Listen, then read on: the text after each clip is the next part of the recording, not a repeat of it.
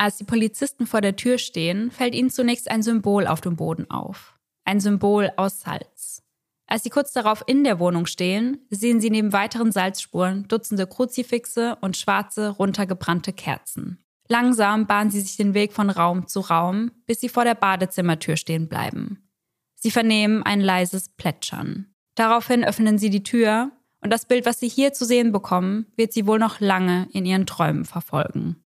What the fuck? Ja. Was geht hier bitte ab? Also ich muss sagen, das ist wirklich der perfekte Spooky Sunday-Fall. Also alleine, als ich das mit den Salzspuren gehört habe, dachte ich mir, da geht was ab, was ich selbst bitte niemals erleben möchte. Ja, ich hoffe, dass du das selbst niemals erleben wirst. Und somit Hello an jeden True Crime und Paranormal Activity Junkie, der heute wieder bei Eyes in the Dark eingeschaltet hat. Sarah und ich erzählen uns hier in der Regel jeden Sonntag einen wahren Kriminalfall aus aller Welt. Aber einmal im Monat heißt es Spooky Sunday, wo wir uns auch paranormalen Fällen annehmen.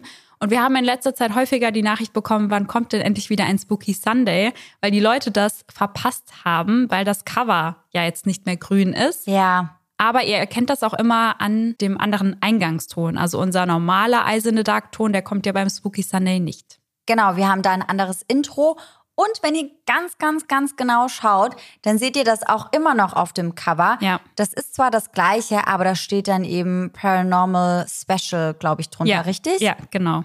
Und den gibt's auch immer noch einmal im Monat. Aber vielleicht müssen wir es dann doch irgendwie nochmal so einbauen, dass wir das Cover irgendwie umfärben, Ja, müssen Das- wir mal schauen. dass die Leute das halt nicht verpassen. Ja, und als ich die Nachricht dann gesehen habe, war ich so, ja, stopp, 162 war ein Spooky Sunday und 157 auch.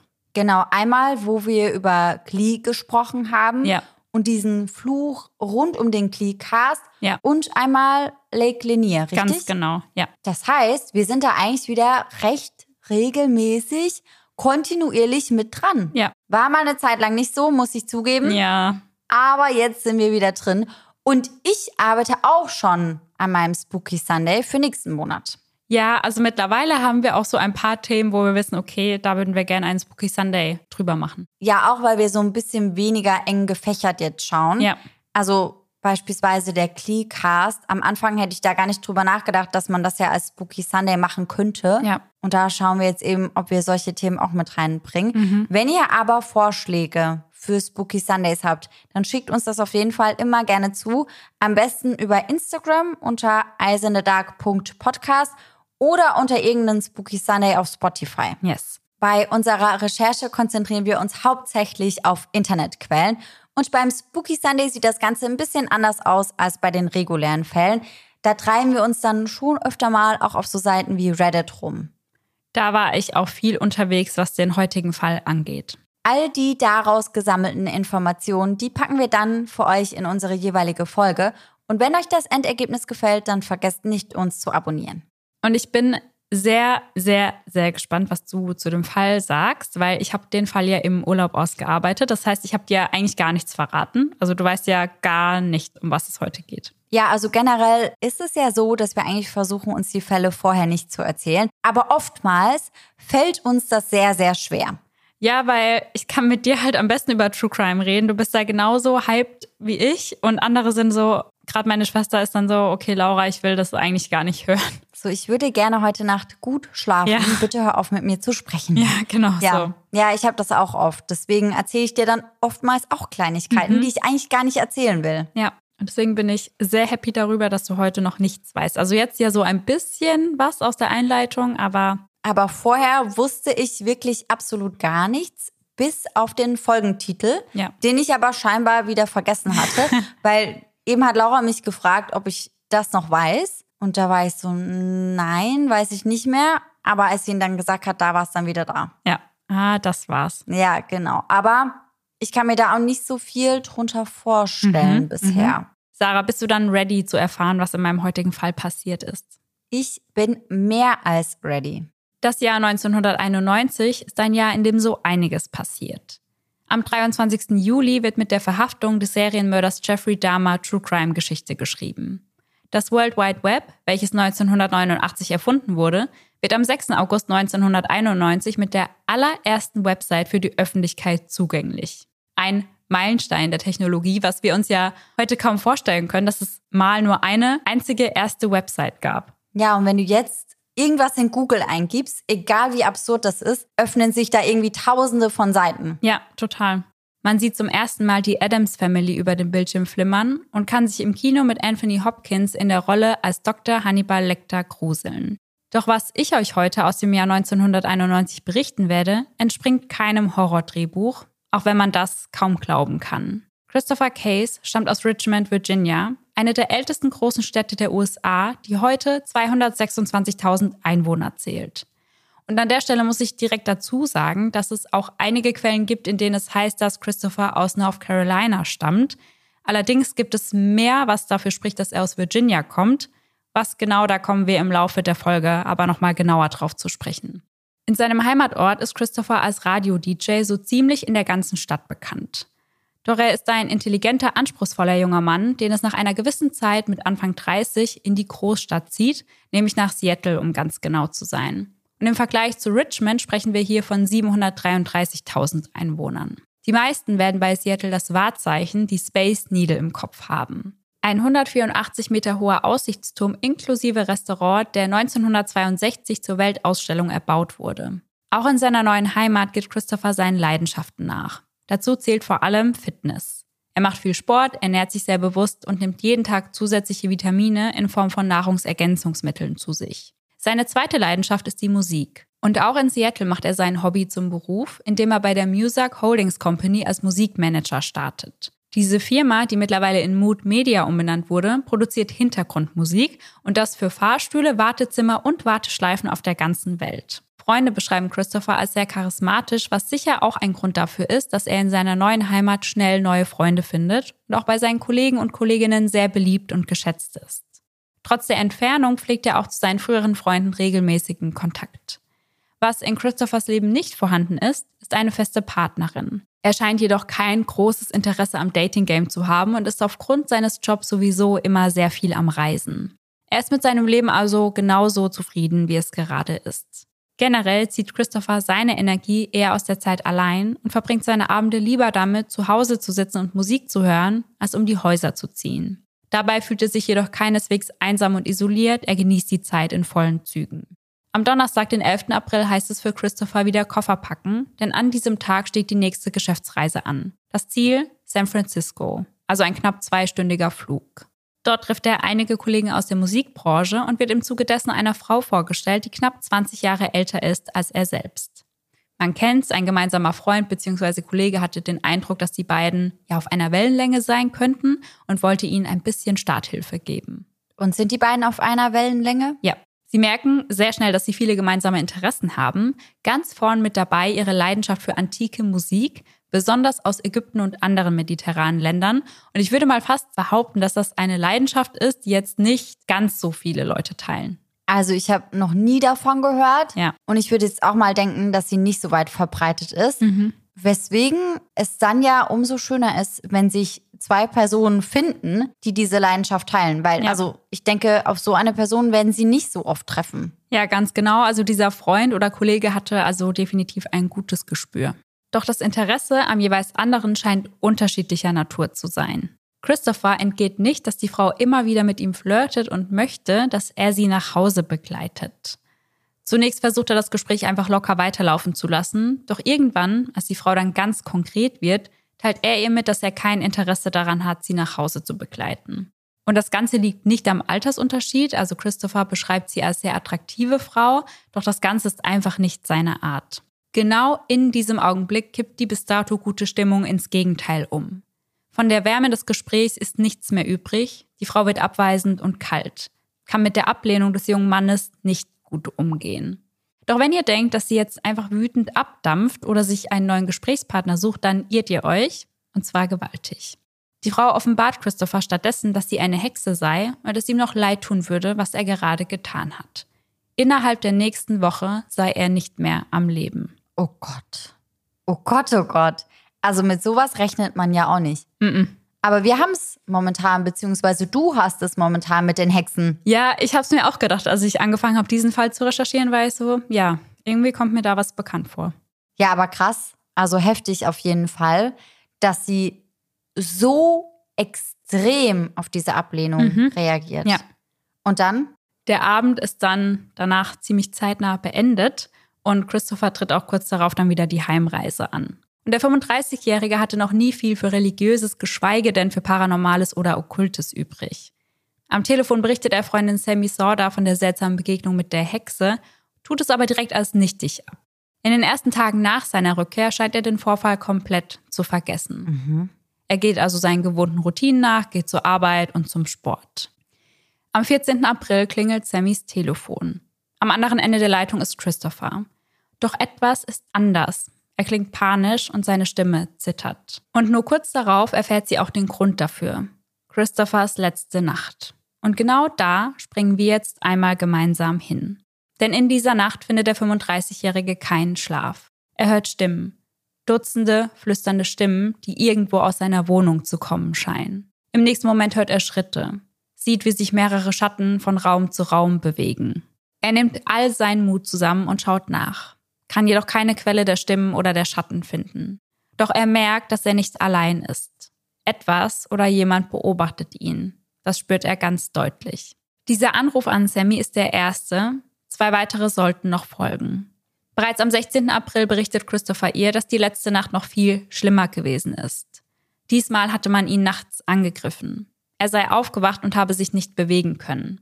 Unsichtbare Hände fingen an, ihn zu würgen, hoben ihn vom Bett und ließen ihn wieder zurückfallen.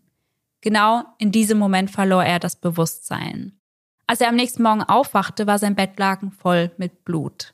Kurz darauf stellte er auch die Ursache dafür fest. Feine Schnitte an seinen Fingern. Was ging hier letzte Nacht vor sich? Boah. Also da wird mir auch ganz anders werden. Noch an diesem Tag entscheidet sich Christopher, sich zur Wehr zu setzen und daher sucht er nur kurz darauf einen religiösen Buchladen mit dem Namen Evangel Incorporated auf. Als er den Laden nahe seines Apartments betritt, nimmt er direkt einige Kruzifixe in die Hand, wodurch der Store-Manager Rodney Higuchi auf den jungen Mann aufmerksam wird. Scheinbar gibt es diesen Laden heute nicht mehr, also ich konnte dazu zumindest nichts finden.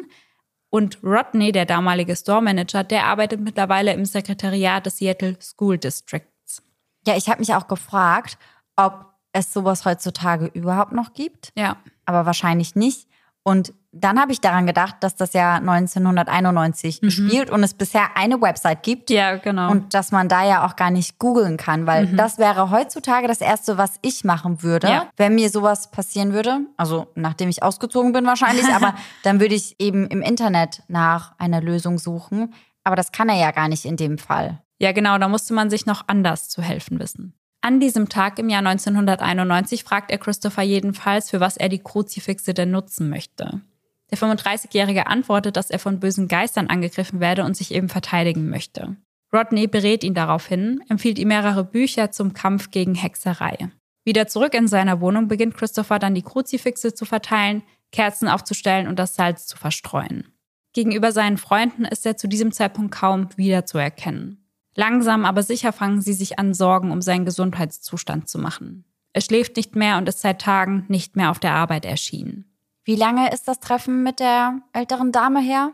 Das war jetzt ein paar Tage. Also am 11. April ist er zu der Geschäftsreise aufgebrochen und entweder es war an diesem Tag oder ein, zwei Tage danach. Also es ist nicht mal eine Woche. Mhm. Was genau sich in der Nacht vom 16. auf den 17. April zugetragen hat, wissen wir nicht. Wir wissen nur, dass es so schlimm gewesen ist, dass sich der 35-Jährige noch in dieser Nacht in ein Hotel einmietet. Als sowohl Sammy als auch eine andere Freundin Christopher am nächsten Morgen nicht erreichen können, fordert die uns unbekannte Freundin einen Welfare-Check bei der Polizei an. Und an der Stelle müssen wir uns noch mal kurz daran erinnern, dass wir uns im Jahr 1991 befinden und man nicht einfach sein Smartphone zücken kann, um mal anzurufen, um zu fragen, hey, ist bei dir eigentlich alles in Ordnung? Mhm. Dem Polizisten fällt direkt das verstreute Salz auf, welches sich von der Eingangstür bis zu seiner eigenen Wohnungstür zieht. In diesem Zuge haken die Polizisten bei den Nachbarn nach, die Christopher als einen sehr ruhigen Mann beschreiben, der gerne für sich bleibt und immer seine Tür verschließt. Mehr können sie im ersten Moment nicht tun. Also informieren sie die Freundin darüber, dass sie Christopher zu Hause nicht antreffen konnten. Sammy versucht sich an diesem Tag abzulenken und möglichst nicht daran zu denken, was ihr guter Freund gerade alles durchmachen muss. Hoffentlich ist alles in Ordnung. Die Antwort auf diese Frage sollte nicht lange auf sich warten lassen. Als sie zu Hause ankommt, bemerkt sie, dass ihr Anrufbeantworter blinkt. Kurz darauf ertönt Christophers Stimme aus dem Gerät. Und genau der Klang seiner Stimme ist es, der Sammy einen Schauder über den Rücken jagt. Er klingt ruhig, zu ruhig, als habe er sich mit seinem Schicksal abgefunden. Keine Spur mehr von dem Zittern, welches die Tage zuvor in seiner Stimme zu hören war. Gefasst sagt er, du weißt, dass sie es versuchen. Sie versuchen mich zu töten. Was immer ich also tue, um mich zu schützen, es funktioniert nicht mehr. Das ist es, worauf es hinausläuft. Ich freue mich nicht auf heute Abend. Es ist ernst, sehr ernst. Mein Leben. Boah. Ja. Stunden zuvor hatte er einen katholischen Priester und erneut den Buchladen aufgesucht. Rodney beschreibt Christopher an diesem Tag als ziemlich erschöpft. Wie bereits bei seinem ersten Besuch fragt er nach weiteren Verteidigungsmöglichkeiten, bei denen Rodney ihn erneut berät. Danach verlässt er den Laden und tritt hinaus in den windigen Tag.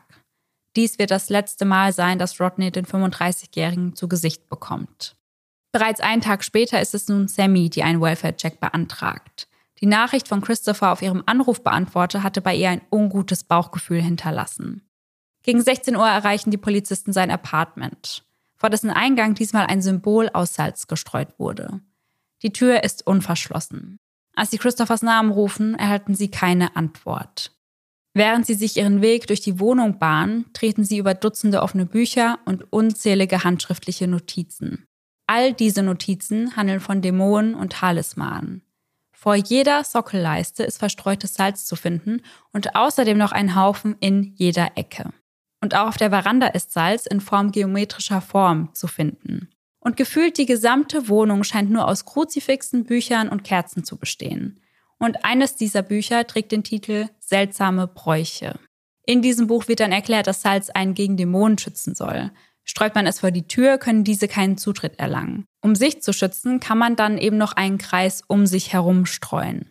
Aus jedem Raum scheint zudem unterschiedliche religiöse Musik zu kommen. Und zwischen diesen Musikgeräuschen hören sie immer wieder ein leises Plätschern. Das Plätschern kommt aus dem Badezimmer. Als sie die Tür zu diesem öffnen, entdecken sie Christopher. Er kniet komplett bekleidet in der Badewanne. Sein Kopf ist gegen die Wand gelehnt. Um ihn herum ist nicht nur ein Kreis aus Salz, sondern zudem Dutzende komplett runtergebrannte Kerzen, deren Wachs sich in der gesamten Wanne verteilt. Oh. Man könnte meinen, dass Christopher schläft, doch dem ist nicht so. Der junge Mann lebt nicht mehr. Wie bitte? Ja, und um euch kurz abzuholen, er wird gefunden am 18. April und am 11. April ist er zu der Geschäftsreise aufgebrochen. Also genau eine Woche später. Ja. Und sie hat doch auch irgendwas in die Richtung gesagt. Genau, sie hat gesagt, dass er in der nächsten Woche nicht mehr am Leben sein wird. Das Plätschern, welches die Polizei in der ganzen Wohnung gehört hatte, kommt aus dem Waschbecken. Auf den ersten Blick lässt sich nicht direkt eine Todesursache erkennen. Und auch die Tür weist keinerlei Einbruchspuren auf. Also was zur Hölle ist hier passiert? Kurz nach dem Fund von Christophers Leiche äußert sich der Sprecher des King County Police Departments wie folgt. Zum jetzigen Zeitpunkt handelt es sich um einen verdächtigen Todesfall, der aufgeklärt werden muss. Am 22. April 1991 erscheint in der Seattle Times ein Zeitungsartikel zu dem Fall, der folgenden Titel trägt. Okkulte Hinweise verwirren die Polizei bei einer Untersuchung eines seltsamen Todesfalles.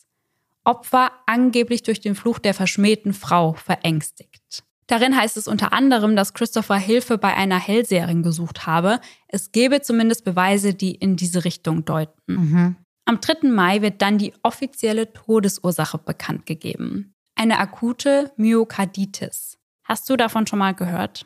Noch nie in meinem ganzen Leben. Dabei handelt es sich um eine Herzmuskelentzündung. Mhm. Und diese kann durch ganz verschiedene Ursachen entstehen. Wie wir gerade gehört haben, handelt es sich bei Christopher um eine akute Form. Es gibt aber auch eine chronische Variante. Und natürlich kann die akute auch in die chronische übergehen. Und diese Entzündung kann zum plötzlichen Herztod führen. Oft wird sie durch Bakterien, Pilze, Parasiten oder Viren ausgelöst. Sie kann aber auch durch Alkoholkonsum, Schwermetalle oder Medikamente ausgelöst werden. Mhm. Zum Beispiel durch Medikamente, die man während einer Chemotherapie einnehmen muss. Okay, verstehe. Was gefährlich an dieser Herzmuskelentzündung ist, ist, dass sie komplett symptomlos verlaufen kann. Wenn sie mit Symptomen auftritt, können diese Müdigkeit, allgemeines Unwohlsein, Fieber oder Atemnot sein. In 60 Prozent der Fälle leiden die Betroffenen an einem grippalen Infekt und nur in 5 bis 15 Prozent an Herzrhythmusstörungen. Und viele Menschen finden es seltsam, dass Christopher mit seinen 35 Jahren an einer Herzmuskelentzündung starb. Er war ja auch sehr fit. Aber dazu muss man sagen, dass das kein Einzelfall wäre, weil das kann eigentlich wirklich jeden treffen. Vor allem eine unerkannte Myokarditis kann auch bei jungen, fitten Menschen zum Tod führen. Und ich glaube, jeder von uns hat das schon mal gehört, wenn man erkältet oder krank war, dass einem gesagt wurde, ja, mach mal langsam mit dem Sport und geh erstmal nicht zum Sport. Ja, und das wurde ja damals auch bei Corona ganz, ganz oft gesagt, dass man da schon aufpassen muss, dass wenn man infiziert war, dass man danach langsam macht. Ja. Und ich kenne auch ein paar Leute, die danach Probleme mit einer Herzmuskelentzündung hatten. Ja, ganz genau, weil wenn man unter einer viralen oder bakteriellen Infektion litt und dann eben einfach weiter mit dem Sport macht, dann kann eine solche Entzündung entstehen. Ist eine Myokarditis festgestellt worden, muss man sich monatelang schonen. Das heißt viel Ruhe, keine körperliche Belastung, kein Sport und dann auch eher den Fahrstuhl statt die Treppen nutzen. 2003 starb der 28-jährige Fußballspieler Marc Vivian Foe vor laufenden Kameras an einem plötzlichen Herztod. Und das geschah bei einem Spiel zwischen Kamerun und Kolumbien. 16 Minuten vor Spielende brach er zusammen. 45 Minuten lang versuchten die Ärzte ihn wieder zu beleben, doch ohne Erfolg. Und seine Frau gab nach seinem Tod an, dass er angeschlagen gewesen ist, sich aber keine Pause gönnen wollte. Ja, und gerade wenn man davon nicht unbedingt was mitbekommt, ist das ja schon sehr, sehr tückisch. Ja. Und ich glaube, vor allem in unserer heutigen Gesellschaft ist das ja oft so, dass man sich dann keine ausgiebige Pause nimmt, ja. weil man sich das ja oft auch gar nicht erlauben kann. Aber das ist dann ja schon sehr, sehr gefährlich. Ja, weil man eigentlich denkt, man ist jung und fit und kann bestimmt nicht an einem Herztod sterben. Aber ja. wenn man sich diese Pausen nicht gönnt, dann kann das eben ganz schön nach hinten losgehen. Mhm. Aber zurück zu unserem heutigen Fall. Am 4. Mai erscheint ein neuer Zeitungsartikel in der Seattle Times zu Christophers Fall. Diesmal mit dem Titel Herzversagen tötet Mann, der Fluch fürchtete. Im Zuge der Autopsie wurde natürlich auch überprüft, ob im Körper des 35-Jährigen giftige Substanzen nachgewiesen werden konnten. Dem war aber nicht so. Seine Freunde glauben nicht an einen natürlichen Tod. Laut ihnen habe er keine Symptome einer Herzmuskelentzündung gezeigt und sie sind sich sicher, Christopher starb durch den Fluch der Hexe. Doch da für die Polizei der Fall klar ist, also immerhin konnte eine natürliche Todesursache festgestellt werden, wird in dem Fall natürlich auch nicht weiter ermittelt. Das bedeutet, man hat seine Kollegen aus San Francisco nie befragt und so auch nie die Hexe ausfindig machen können. Was man jedoch herausfand, war, dass Christopher vielen Freunden von dem Fluch erzählt hat und einigen sogar Briefe dazu geschrieben hatte. Und die ganze Auffindesituation passt dazu, wie man sich vor einem Schadenzauber schützen soll. Ich mhm. habe das getan, was du auch gesagt hast, wenn man davon selbst betroffen wäre. Ich habe einfach mal gegoogelt, wie kann ich mich vor einem Fluch schützen. Und da wurden drei Punkte immer wieder genannt. Erster Punkt ist das Räuchern der Wohnung. Zweiter Punkt ist das sogenannte Kerzenritual. Und bei diesem zweiten Punkt soll man auf ein Stück Papier den Namen der Person schreiben, die den Fluch ausgesprochen hat und dann eine schwarze Kerze auf das Stück Papier stellen und anzünden. Anschließend macht man sich auf den Weg ins Badezimmer und so kommen wir zu Punkt Nummer drei, das rituelle Bad. In Vorbereitung auf das reinigende Bad soll man fünf Minuten lang meditieren. Dann zündet man eine schwarze Kerze an und lässt sich warmes Wasser ein. In das Wasser gibt man am besten magische Kräuter wie zum Beispiel Basilikum hinzu und verbleibt für 30 bis 40 Minuten in der Wanne. Da habe ich mich gefragt, wollte Christopher gerade diesen dritten Punkt durchführen, als er starb? Also war er noch in dieser Meditation und was geschah dann? Mhm. Schadenzauber, die durch Hexen ausgesprochen werden, zielen darauf ab, Menschen Schaden an Leib, Seele und oder Besitz zuzufügen. Und diese Art von Zauber war Bestandteil der Anklage gegen vermeintliche Hexen in der frühen Neuzeit, also zwischen 1450 und 1882. Weitere Anklagepunkte waren der Teufelspakt, die Teufelsbuhlschaft, der Hexenflug, die Teilnahme am Hexensabbat und eben der Schadenzauber bzw. der Fluch. Eine Hexe aus Hannover soll durch Antrieb des Teufels vielen Leuten an ihrem Vieh Schaden zugefügt haben, eben durch einen solchen Zauber. Und das schwarze Pulver, welches sie für ihren Schadenzauber genutzt hatte, habe sie selbst gemacht. Dazu sei sie auf den St. Nikolai-Kirchhof gegangen, habe dort ein vergrabenes Kind an sich genommen und dieses zu Pulver verbrannt. Bah. Ja. Und wie du vorhin schon gesagt hast, sind wir ja gerade im Zuge der Recherche zum Spooky Sunday viel in Foren wie Reddit unterwegs. Und das war ich in diesem Fall auch. Und dort bin ich auf einen Kommentar gestoßen, in dem sich eine Frau selbst als Hexe bezeichnet Und sie gibt an, man würde nie darüber sprechen, wenn man einen Fluch ausspricht. Und die Frau in Christophers Fall hatte ihm das ja direkt mitgeteilt. Mhm. Noch dazu hält sie es für unwahrscheinlich, dass man jemanden verflucht, nur weil diese Person nicht mit einem schlafen möchte oder Zeit verbringen möchte. Ja. Und wie ihr euch sicher vorstellen könnt, gibt es in dem Fall so einige Theorien und da habe ich euch sehr viele mitgebracht an der Stelle. Erstens, passend zu unserem Folgentitel, ist oft die Rede davon, dass sich Christopher selbst zu Tode gegruselt hat. So etwas wie eine selbsterfüllte Prophezeiung quasi. Und hast du schon mal etwas von dem Nocebo-Effekt gehört? Mhm. Der steht analog zum Placebo-Effekt Mhm. und wird auch als die dunkle Seite der Einbildungskraft bezeichnet. Anfang des 20. Jahrhunderts glaubten Menschen zum Beispiel, dass sie sterben würden, nachdem eine andere Person mit einem Knochen auf sie gezeigt hatte. Und infolgedessen fühlten sie sich dann auch immer schlechter und kränker. Bei pessimistischer oder ängstlicher Haltung spricht man von dem Nocebo-Phänomen. Es ist zum Beispiel durch einige Studien belegt worden, dass Menschen, die sich aufmerksam die Nebenwirkungen eines Beipackzettels durchlesen, auch häufiger an diesen leiden. Mhm, glaube ich. Was genau bei diesem Effekt im Körper passiert, weiß man nicht. Es gibt jedoch Vermutungen. Denn bei diesen negativen Erwartungen senkt sich der Spiegel an Endorphin und das kann dazu führen, dass sich ein Mensch schlechter fühlt und auch schmerzempfindlicher ist. Der Körper schüttet, wenn man Negatives erwartet, unter anderem einen Stoff aus, der dafür sorgen kann, dass sich aus Angst Panik entwickelt. Es heißt also, Christopher habe sich in diese ganze Thematik um den Fluch reingesteigert und dadurch sei diese Herzmuskelentzündung entstanden. Auch dazu war ich in Foren unterwegs und ein Arzt, also zumindest gab sich die Person als Arzt aus, sagt, dass sie noch nie davon gehört habe, dass Angst eine Myokarditis auslösen könne. Die Person sagt, dass normalerweise eben eine Infektion oder ein Toxin dafür verantwortlich gemacht werden kann. Und klar kann das Herz bei massiver Adrenalinausschüttung überlastet werden, aber das würde dann eher eine Ischämie verursachen. Und das beschreibt die Verminderung oder Unterbrechung der Durchblutung eines Organs. Okay, aber man kann ja ganz genau nachweisen, dass das in seinem Fall nicht so war. Ja, ja. Okay. Die zweite Theorie ist, dass Christopher an Halluzination litt. Im Zuge dieser Theorie wird sogar das Treffen zwischen ihm und der unbekannten Frau komplett in Frage gestellt. Viele sagen dann auch, er könnte an Migräne gelitten haben und seine Halluzinationen seien Begleiterscheinungen davon gewesen. Und die nächtlichen Horrorerscheinungen könnte man ja aber mit einer Schlafparalyse erklären. Und darüber haben wir im Podcast schon sehr ausgiebig gesprochen. Und um euch mal zu verdeutlichen, gerade den Leuten, die wie ich zum Glück noch nie an einer Schlafparalyse litten, ja, was währenddessen eigentlich alles passieren kann, also was man alles sehen kann, habe ich euch an der Stelle mal zwei Erlebnisse aus der Community mitgebracht. Ja, und vor allem ja nicht nur sehen, sondern auch spüren Ja. oder fühlen. Ja, genau. Und das finde ich halt richtig krank. Das ist so unheimlich und ich bin echt dankbar, dass ich das noch nie erlebt habe. Die erste Story stammt von der lieben Victoria aus Wien. Sie schreibt, Hi, ich hatte bisher Gott sei Dank erst einmal eine Schlafparalyse, aber das war umso gruseliger. Ich bin vor ein paar Jahren nachts in meiner stockdunklen Einzimmer-Studentenwohnung aufgewacht. Man konnte in dieser Wohnung vom Bett aus im Wohnraum zum Eingangsbereich und zur Wohnungstür sehen. Im Durchgang sah ich einen großen Mann mit schwarzem, bodenlangem Mantel bekleidet stehen, der mich direkt ansah. Ich lag auf der Seite und hatte Todesangst, konnte mich weder bewegen noch schreien.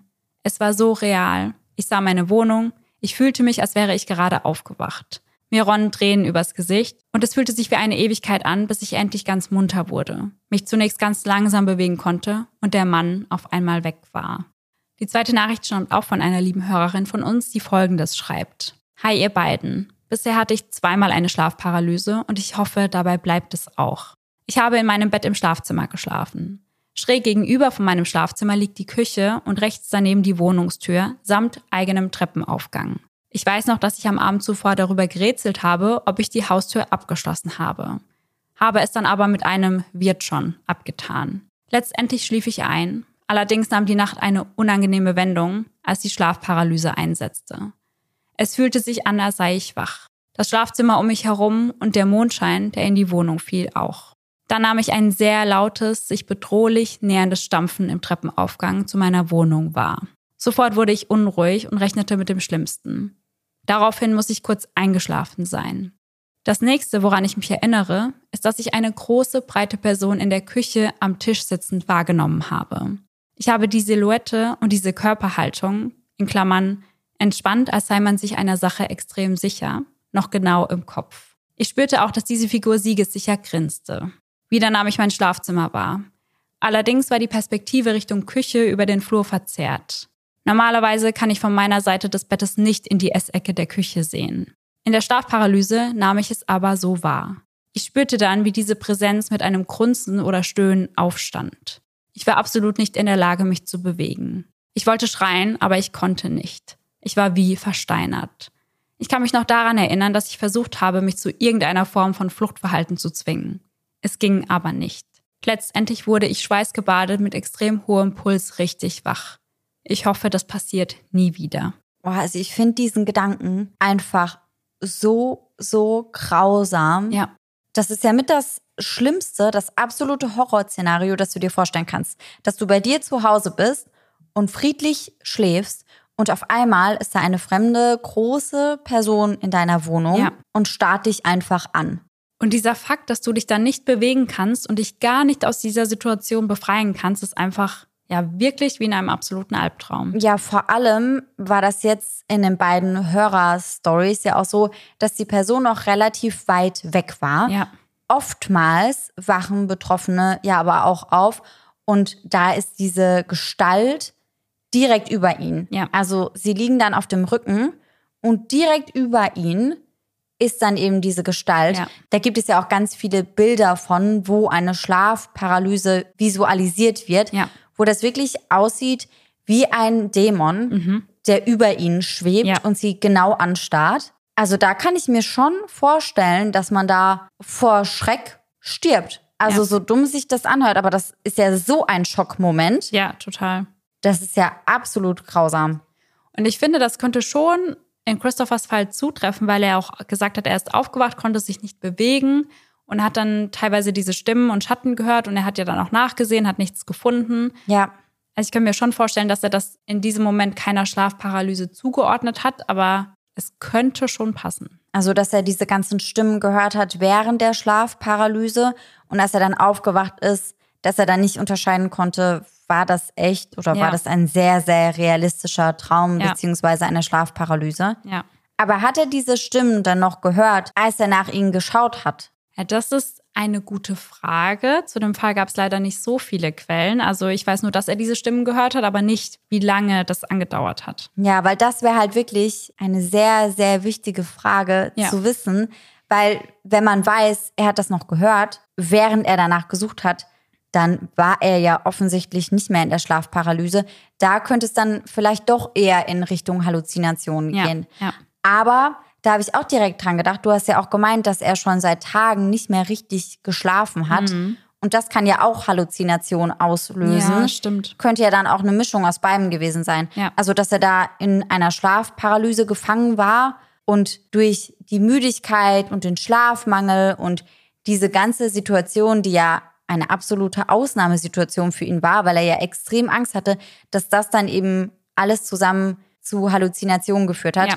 und er das, was er in der Paralyse da erlebt hat, vielleicht in die Realität mitgenommen hat. Weißt du? Ja, das kann gut sein, dass es einfach so ein Mix aus mehreren Sachen irgendwie Ja, war. das könnte schon sein, weil wir haben da ja damals in der Folge zum russischen Schlafexperiment recht ausführlich darüber gesprochen, was mit dem menschlichen Körper passieren kann, wenn er so einen extremen Schlafmangel hat. Ja. Und das ist schon heftig. Also, Ja, ich hatte das ja erst vor kurzem, dass ich wirklich sehr lange nicht geschlafen habe. Also wir haben ja eine Freundin zum Junggesellenabschied abgeholt und zwar nachts und dann war ich den ganzen Tag davor wach und den Tag da drauf. Also wirklich sehr lange am Stück. Und da habe ich mich auch sehr teilweise so benommen gefühlt und so wirklich, als wäre ich gar nicht richtig da und einfach so ein bisschen neben der Spur schon. ja, ja. Und das waren ja dann wahrscheinlich unter 48 Stunden. Ja. Ja, und wenn es noch länger ist, also ich glaube, ab so drei, vier, fünf Tagen kann es ja richtig extrem Mhm, werden. Da ist das dann nicht mehr nur leicht benommen, Ja. sondern halt wirklich, du hast dann richtige Halluzinationen. Ja. Du spürst auch teilweise Dinge, die gar nicht da sind. Ja. Also nicht nur, dass du die siehst, sondern auch spürst. Und das passt ja eigentlich gut zu einer Schlafparalyse. Und wenn man das beides miteinander verknüpft, könnte das eben schon das sein, was er halt erlebt hat. Mhm. Ja, finde ich nämlich auch. Laut der dritten Theorie sorgten seine Nahrungsergänzungsmittel für die Myokarditis. Wir wissen nämlich nicht genau, was er da zu sich genommen hat und wie viel. Denn man kann ja nicht ausschließen, dass ihm davon etwas aufs Herz geschlagen ist. Mhm. Er könnte ja gemerkt haben, dass etwas nicht stimmt, ohne es genau benennen zu können. Und deswegen hat er wohl auch solche Todesangst gehabt. Weil man hört immer wieder davon, dass Menschen, die todkrank sind, ohne es zu wissen, dass sie das irgendwie spüren, dass es sich ja, dem Ende zuneigt, sag ich mal. Mhm, mhm. Dass es dann daher kam. Aber dann wäre das halt schon auch ein heftiger Zufall gewesen, dass er eine Woche vorher diese Hexe kennengelernt ja, hat Ja. und die ihm gesagt hat, hey, du wirst in einer Woche sterben. Ja. Das wären schon sehr viele Zufälle. Ja, total. Auch weil seine Freunde gesagt haben, er nimmt diese Nahrungsergänzungsmittel schon sehr, sehr lange, Mhm. ohne dass etwas passiert ist. Also klar kann er in der Zeit was Neues angefangen haben zu nehmen, das weiß man natürlich nicht, aber ja, eigentlich wurde gesagt, dass er die schon lange nimmt.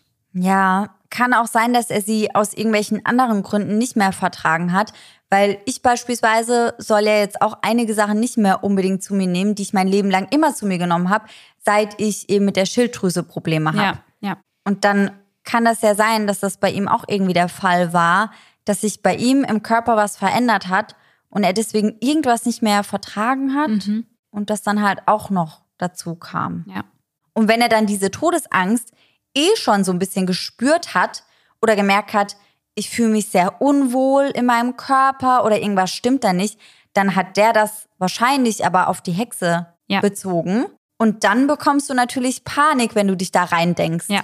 Und ich finde, bis hierhin könnte man auch schon ganz viele Theorien miteinander vermixen. Dass es ein Mix aus ganz vielen unterschiedlichen Punkten Ja. gewesen ist. Glaube ich auf jeden Fall.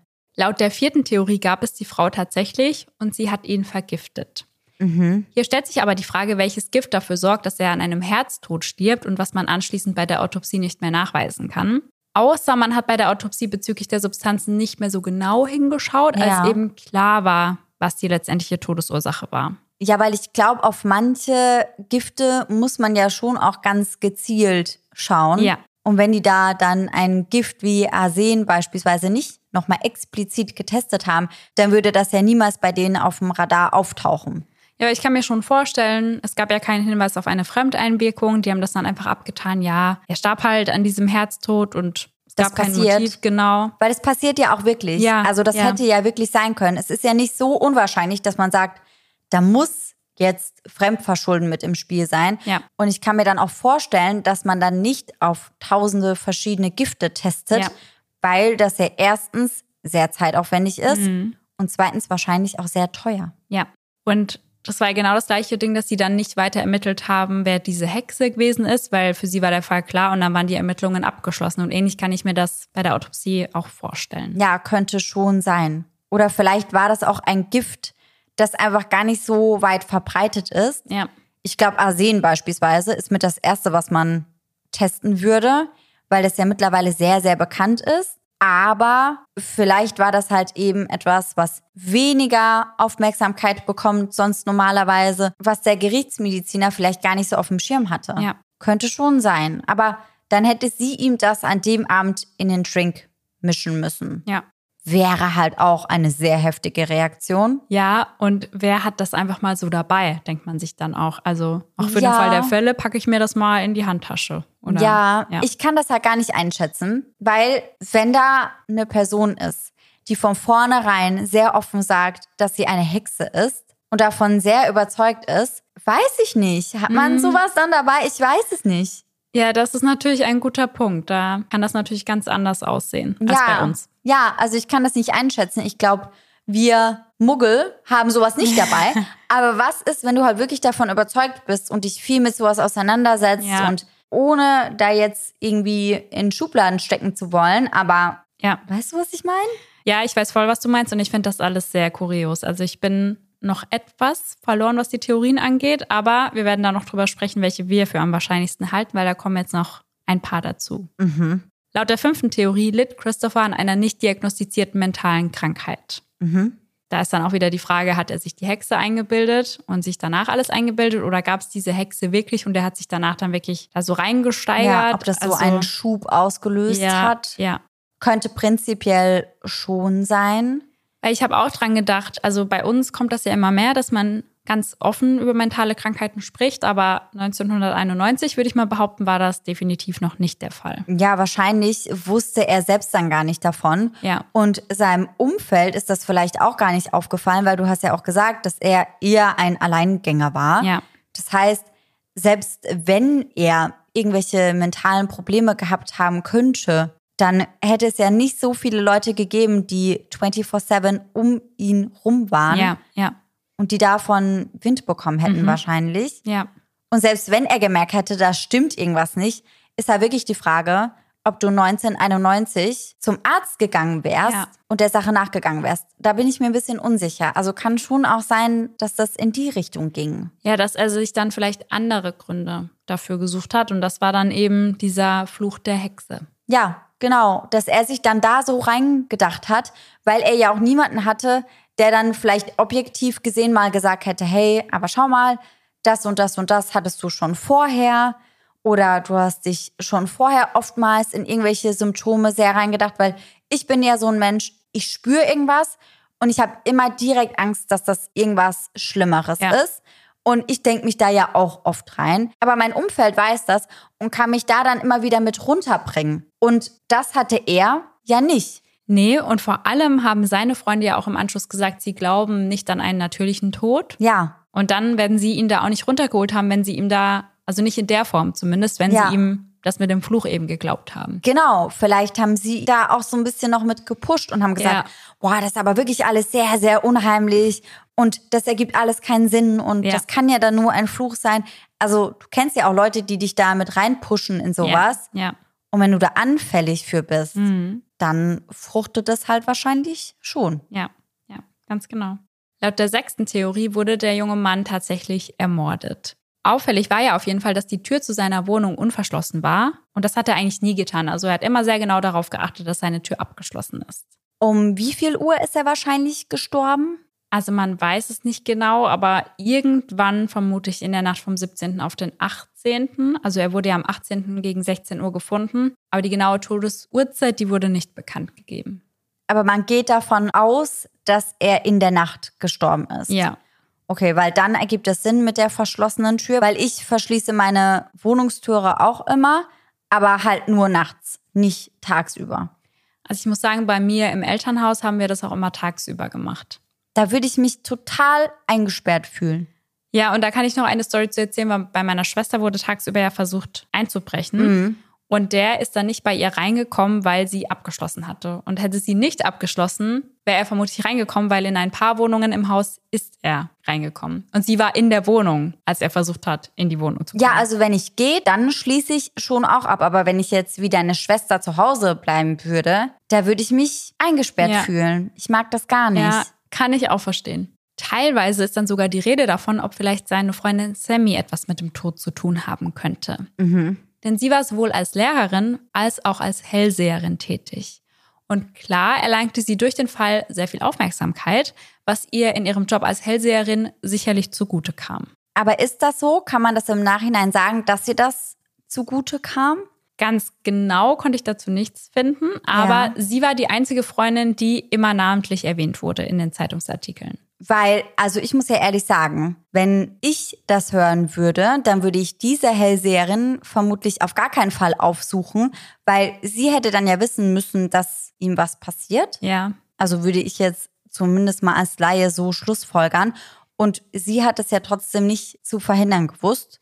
ja. Dann wäre die wahrscheinlich die letzte Anlaufstelle für mich. Ja, so gesehen stimmt das natürlich. Aber klar, sie hat auf jeden Fall viel Aufmerksamkeit bekommen und immerhin war ihr Name dadurch dann mal im Game. Ja. Das wird wahrscheinlich schon irgendwie was gebracht haben. Ist natürlich auch wieder die Frage, wie weit hergeholt ist diese Theorie. Also klar, bei so ungelösten Fällen, da gibt's ja immer alles Mögliche an Ja, Theorien. ja. Also das kann man ja auch ewig weit spinnen. Dann kann man ja auch sagen, dass Sammy befreundet war mit dieser Frau, die sich als Hexe ausgegeben Oh hat. Gott, ja. Und dass das alles ein total abgekartetes Spiel war. Ja. Aber also ich persönlich halte das für sehr unwahrscheinlich. Ja.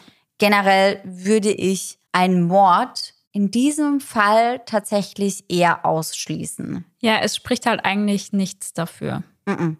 Die siebte Theorie fand ich auch sehr spannend, denn laut dieser Theorie hat es Christopher nie gegeben und bei seinem Tod handelt es sich um eine Urban Legend. Mm, mhm. Aber das kann man ja eigentlich direkt ausschließen, denn es gibt ja diese zwei Zeitungsartikel, die ich finden konnte.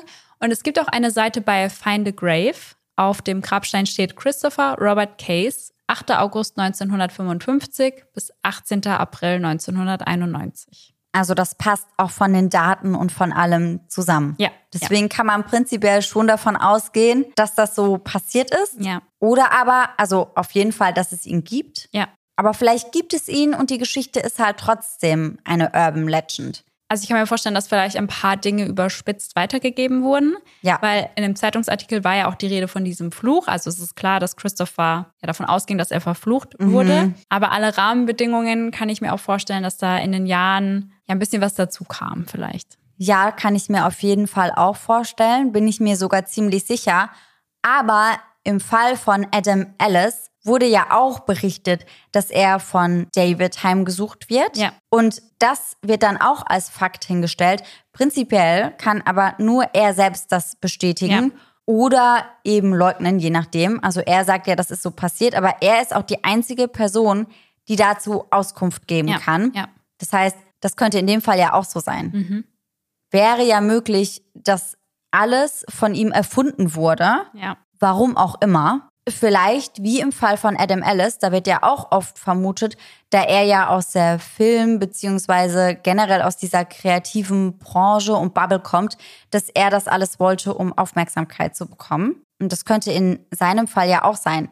Wenn er in der Musikbranche tätig war, hätte man darauf ja vielleicht auch aufbauen können. Ja. Dann ist halt nur die Frage, warum starb er am Ende? Ja, vielleicht hat er sich dann selbst doch zu arg reingedacht. Ja. Oder das Ganze war halt ein unglücklicher Zufall. Oh, das wäre ja total krass. Mhm. Obwohl ich ja bei sowas auch so ein bisschen an Karma glaube. Also ich glaube, wenn du sowas Schlimmes machst oder in sowas Furchtbarem lügst, dass manchmal dann auch Karma kommt und dich einholt. Da gab es ja beispielsweise diese eine Frau, die relativ viral damit gegangen ist, dass sie angeblich an Krebs erkrankt ist Mhm. und da auch relativ viele Spenden gesammelt hat. Und sowas finde ich immer sehr, sehr, also mal abgesehen davon, dass das das absolut Letzte ist. Aber ich finde sowas auch immer sehr gefährlich, weil ich da immer Angst hätte auch, dass mir genau sowas passiert, Ja. wenn ich sowas Blödes mache. Mhm. Mhm. Und vielleicht war das ja auch irgendwie was in die Richtung. Weißt du, was ja. ich meine? Ja, schon. Dass man da irgendwie das Schicksal so ein bisschen herausgefordert hat. Mhm. Ja, ich bin sehr, sehr gespannt, wenn wir am Ende darüber sprechen, was du für am wahrscheinlichsten hältst. Ja, also bisher hat sich da noch keine wirkliche Theorie als die Theorie Ja. für mich herauskristallisiert. Aber ich bin mal gespannt, was du noch so mitgebracht hast. Und an der Stelle, ich habe ja vorhin gesagt, dass ich glaube, dass Christopher eher aus Virginia kommt, Mhm. weil es gab ja unterschiedliche Angaben dazu. Und das liegt auch daran, dass er im Dale Memorial Park im Chesterfield County in Virginia beerdigt wurde. Mhm. Und jetzt kommen wir auch schon zur achten und somit letzten Theorie. Es lag wirklich ein Fluch auf ihm. Ich finde es wirklich total unheimlich, dass er seinen eigenen Tod vorhergesagt hat und ja eigentlich auch sehr genau. Also er hat ja am Abend des 17. noch eine Nachricht bei Sammy hinterlassen, die ja sehr danach klang, dass er davon ausgeht, dass er die kommende Nacht nicht überleben wird. Ja. Und das in Kombi damit, dass die Hexe zu ihm gesagt hat, er wird nur noch eine Woche leben. Also ich finde da, wie du vorhin gesagt hast, da müssen ja so viele Zufälle irgendwie zusammentreffen, dass das so eintrifft. Also ich finde den Gedanken einfach total unheimlich. Und ich weiß nicht, ob du mir da schon eine finale Antwort drauf geben kannst, aber ich würde dich an der Stelle gerne fragen, ob es irgendwas gibt, was du für am wahrscheinlichsten hältst, was hier passiert sein könnte. Puh, also ich muss sagen, ich finde das sehr, sehr schwierig. Ich würde mich auf keine einzige Theorie allein beschränken. Ich glaube, dass das einfach so ein Zusammenspiel von mehreren Faktoren ist. Ich glaube schon, dass es diese Frau gab. Ja. Also ich glaube nicht, dass er mental so krank war, dass er sich das eingebildet hat, weil ich mir nicht vorstellen kann, dass er dann noch fähig gewesen wäre, ganz normal seinem Job nachzugehen und auf eine Geschäftsreise zu gehen. Also das würde ich jetzt an der Stelle einfach mal ausschließen. Ich denke also schon, dass es die Frau gab und ich kann mir auch vorstellen, dass sie das gesagt hat. Ja. Ich glaube nicht unbedingt oder ich kann mir vorstellen, dass sie das nicht unbedingt so gemeint hat Mhm. Vielleicht war sie schon so ein bisschen in diesem ganzen Game drin und hat dann so reagiert, aber ich glaube nicht wirklich, dass sie ihn verflucht hat. Ja. Also ich kann den Punkt nicht komplett ausschließen, weil ich an solche Dinge ja schon irgendwo glaube. Ja. Es könnte also schon sein, aber ich denke, dass Christopher letztendlich gestorben ist, weil er sich da extrem reingedacht hat. Ich kann mir vorstellen, dass er vielleicht vorher schon gesundheitlich angeschlagen war. Da war die Geschäftsreise mit dem Flug und dann dieser Drohung vielleicht einfach zu viel für ihn. Ja. Er hat sich da einfach übernommen und dann hat er sich in der darauf folgenden Woche eben extrem reingedacht in diese ganze Sache, hatte viel Panik, viel Adrenalin. Vielleicht hat diese Angst auch eine Schlafparalyse bei ihm getriggert, Ja. was das Ganze dann nochmal schlimmer gemacht hat. Und ich glaube, letztendlich ist er wirklich eines natürlichen Todes gestorben. Allerdings aber schon ausgelöst durch diese Hexe. Ja. Also vielleicht nicht unbedingt durch einen Fluch, aber eben durch das, was sie ihm gesagt hat. Ja. Also ich glaube, die hat ihm da echt einen Floh ins Ohr gesetzt und ich glaube, Christopher hat wirklich Angst gehabt, dass er verflucht ist Ja. Und hat sich da dann so reingelesen und reingedacht, dass er sich schon letztendlich zu Tode erschreckt hat. Ja. Ich kann mir das auch total vorstellen. Also auch als ich über diesen Nocebo-Effekt gelesen Ja. habe.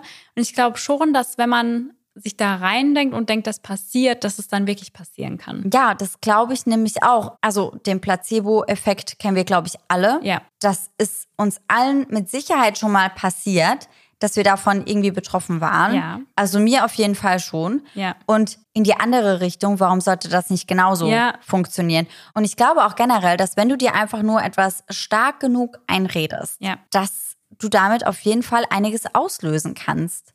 Also ich finde, das sieht man ja auch, wenn jemand extrem negativ ist und immer mit dem schlimmsten Outcome rechnet. Dass das dann oftmals auch in diese Richtung geht, weil du damit ja auch dein ganzes Handeln beeinflusst. Ja, total. Und in dem Fall, wenn das dann wirklich auf das Herz geschlagen ist, dass er sich immer wieder eingeredet hat, dass er sterben wird und Ja. dass er verflucht ist, ich kann mir schon vorstellen, dass das was ausmacht. Ja, ich kann mir auch vorstellen, dass es sich wirklich am Ende zu Tode gegruselt oder erschreckt hat. Ja. Oder aufgeregt hat. Ja, ja. Also Aufregung ist ja wirklich was, was so viel mit deinem Körper machen Ja. kann, wenn man da so extrem in Panik ist. Ja. Und dann hat er da vielleicht irgendwas gehört oder sich was eingebildet, während er da in der Badewanne saß. Und das war dann halt einfach mit dem Schlafmangel und allem, was die Tage voran geschehen ist, einfach zu viel. Ja. Und wie du sagst, den Placebo-Effekt haben wir, glaube ich, alle schon mal irgendwo selbst erlebt. Und Ja. dann, klar, dann gibt's halt auch die andere Seite. Bei mir war das nämlich so, ich habe als Kind im Zeltlager immer Heimwehtropfen bekommen. Und das war Maggi. Ja. Die haben dann immer gesungen, die Erzieher damals mit Maggi macht das Heimweh Spaß. Ja, ja, ja, aber ganz ehrlich, also da warst du halt ein Kind, aber auch als erwachsene Person ist das, glaube ich, oftmals so. Ja, auch wenn du denkst, so Leute, die alkoholfreies Bier trinken zum Beispiel und nicht wissen, dass es alkoholfrei ist, Genau. die fühlen sich ja dann teilweise betrunken. Genau, beispielsweise. Und da musst du nicht mal ein Kind für sein oder Ja. leichtgläubig, sondern das macht halt einfach schon irgendwas mit dir. Ja, ja. Und ich glaube, dass es bei ihm in die andere Mhm. Richtung gegangen ist. Und wie gesagt, wer weiß, vielleicht war er vorher angeschlagen. Sein Job war ja mit sein Lebensmittelpunkt. Er hat ja mehr oder minder schon auch für seinen Job gelebt. Ja, Und dann wollte er da halt nicht blau machen, wollte die Geschäftsreise nicht verpassen, hat sich übernommen. Ja. Und dann den Kombi mit dem, was dort passiert ist, war das vielleicht einfach zu viel für ihn. Ja. Und vielleicht war er mental auch nicht so stabil.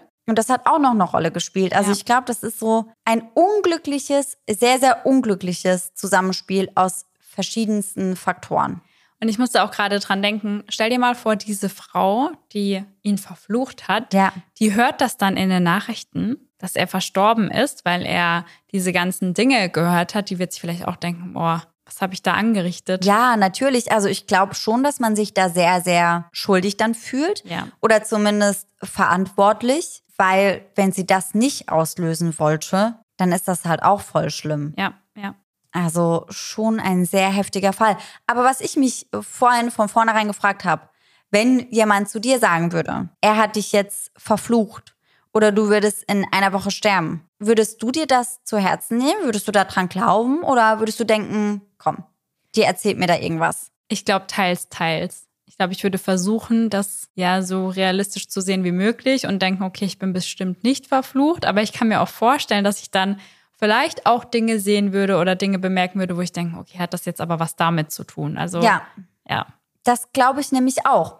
Weil ich glaube auch, wenn dir jemand sagen würde, beispielsweise, dass du einen Stalker hast, Ja. wird die Polizei sich jetzt bei dir melden und wird sagen, Frau Regenauer, wir haben rausgefunden, Sie haben einen Stalker, der überwacht Ihre Telefongespräche und Ja. verfolgt Sie. Ich glaube, wenn du dann das nächste Mal aus dem Haus gehen würdest, dass dir dann ziemlich viele Dinge ziemlich verdächtig vorkommen würden, Ja. obwohl da gar nichts ist. Ja. Das ist doch genauso wie als sich meine Eltern damals ein neues Auto gekauft haben. Auf einmal habe ich überall dieses Auto gesehen. Und vorher ist mir das noch nie aufgefallen, so eine selektive Wahrnehmung. Ja, total. Und dass er vielleicht dann dieses Flüstern war vielleicht was ganz anderes, wenn es jetzt keine Schlafparalyse war. Und er hat das aber als Flüstern interpretiert Ja, und solche der Sachen. pfeifende Wind oder sowas. Ja, ja. Kann schon sein. Ich weiß es nicht. Ich finde das auf jeden Fall sehr unheimlich trotzdem. Und ich glaube auch, die letzten Tage seines Lebens waren ganz, ganz gruselig Ja. und ganz furchtbar. Aber ich glaube nicht, dass das ein Fluch war. Ich glaube wirklich, das war die Macht seiner eigenen Gedanken und von dem, was er sich da eingeredet hat. Ja.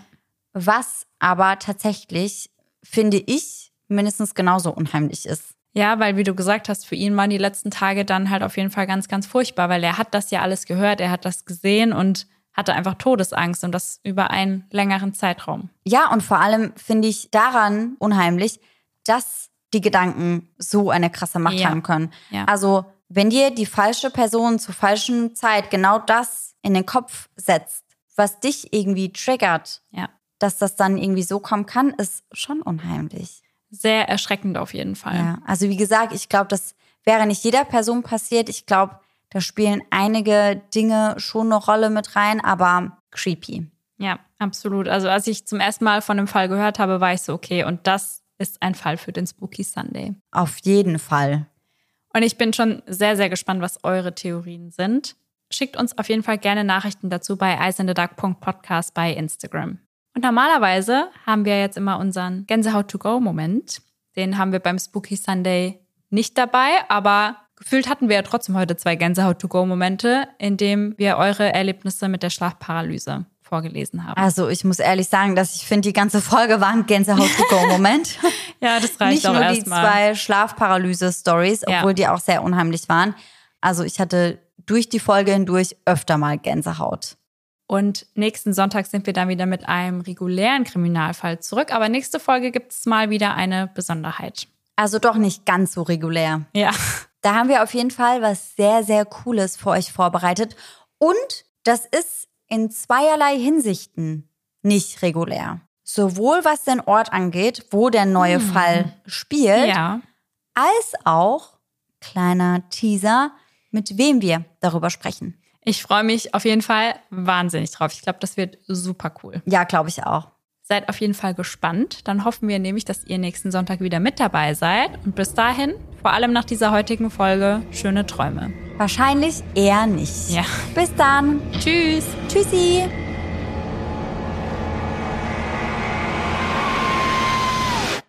Ja, weil ich war so, da kam so eine Nachricht, wann kommt denn wieder ein Spooky Sunday? Ist ja Folge und Folge waren Spooky Sundays. Ja. Sollen, wir sagen, welche Folgen? also, das jetzt wirklich, halt wirklich gar keine Mühe gegeben. Folge didede, Folge didede. Ja. Doch was ich euch heute aus dem Jahr 1999, was? Nein. Spoiler, Outtakes? es geht gar nicht um 1991. Das war nur, das war nur eine Irreführung. Ja, genau. Damit ihr keine Ahnung habt. Surprise. Ein 400? Nee. Nicht 400 Meter, 184. Nee, 400 Meter, übertreib bisschen. Mach's ein bisschen krasser als es Ein ist. 400 Meter hoher Turm. 400 Kilometer hoher Turm. Der ist riesig. Deswegen heißt es auch Space Needle, weil es bis ins Space ja, geht. genau. Der, der ist quasi, das ist eine Verbindung bis zum Mond. Genau, genau. Da kann man nämlich, wenn man will, dann halt auch hochklettern. Aber braucht Mhm, Ja, man ja. halt Sauerstoffmaske und so, aber dann kann man es Aber machen. es geht. Ja, ja das- es ist possible. So, letztes Jahr habe ich das zweimal gemacht. Zweimal Und sogar. 2018 auch schon. Oh, das, das ist schon krass. Na klar. Kennst mich. Adrenalin-Junkie. Dort trifft er einige Kollegen aus der Musikbranche und wird im Zuge dessen einer Frau vorgestellt, die knapp 20 Jahre älter als, als ist als er selbst. Ja, die knapp 20 Jahre älter ist, als ist er selbst. das versteht doch jeder. Ganz, ganz klare Sache. Hä? Ja.